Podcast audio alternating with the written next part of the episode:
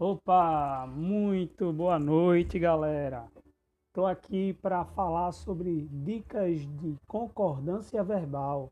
É um assunto recorrente nos concursos, nas provas do Enem, para você uma boa redação e para o dia a dia, né? Primeiramente, desejo boa noite para todos vocês que estão ouvindo essa aula, para vocês que ainda não escutaram. E quero dizer a vocês que quando tiverem dúvidas, podem deixar nos comentários, que na medida do possível vamos tentando sanar as dúvidas recorrentes de vocês. Vamos lá, gente. Fica tranquilo, porque concordância verbal não é nada de outro mundo. Eu vou tentar passar um pouco de alguns bizus e dicas para que vocês tenham mais facilidade em relação à concordância verbal.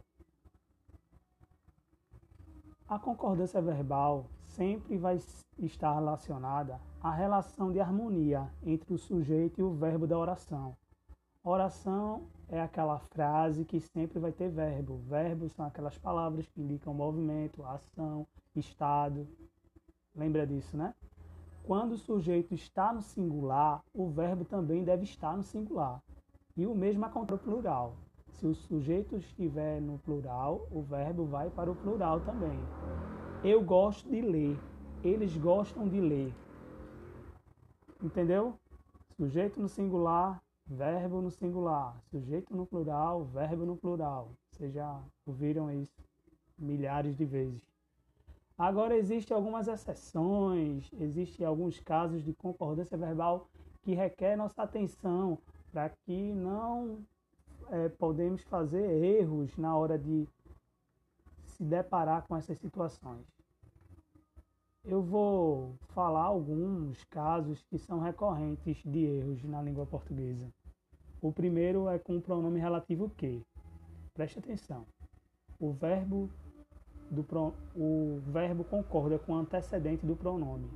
Tipo, fui eu que errei. Foram eles que erraram. Então, o que vai concordar com o antecedente do pronome. Qual foi o antecedente do que aí? Eles. Eles erraram. Fui eu que errei. Quem é o antecedente do que? Eu. Então, o que sempre vai concordar com o antecedente do pronome. Quando vocês se depararem com o pronome relativo que, já sabe, ele vai concordar com o antecedente do pronome. Vamos agora para o pronome relativo quem. O quem concorda com o antecedente do pronome ou fica na terceira pessoa do singular. O que ele concorda sempre com o antecedente do pronome.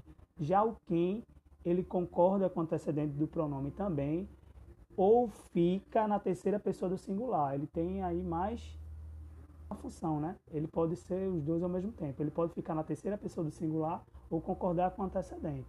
Vamos lá. Fui eu quem errei. Fui eu quem errou. Olha aí, gente, terceira pessoa do singular.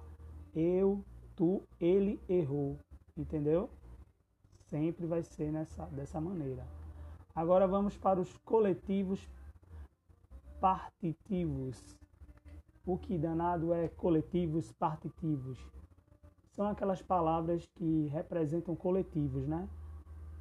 Geralmente o verbo vai, fica na terceira pessoa do singular.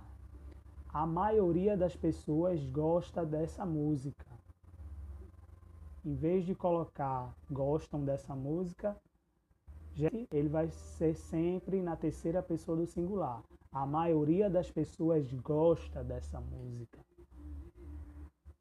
E nos casos dos verbos impessoais, inver, verbos impessoais, não existe sujeito nesse tipo de oração. Logo, não, não existindo sujeito, o verbo fica na terceira pessoa do singular são os verbos que não têm sujeito.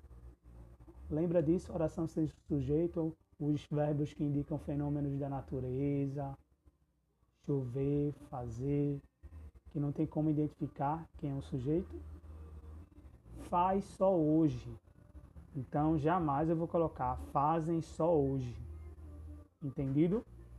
Então, hoje vamos parar por aqui.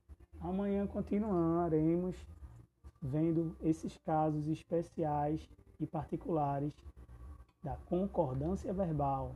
Um abraço!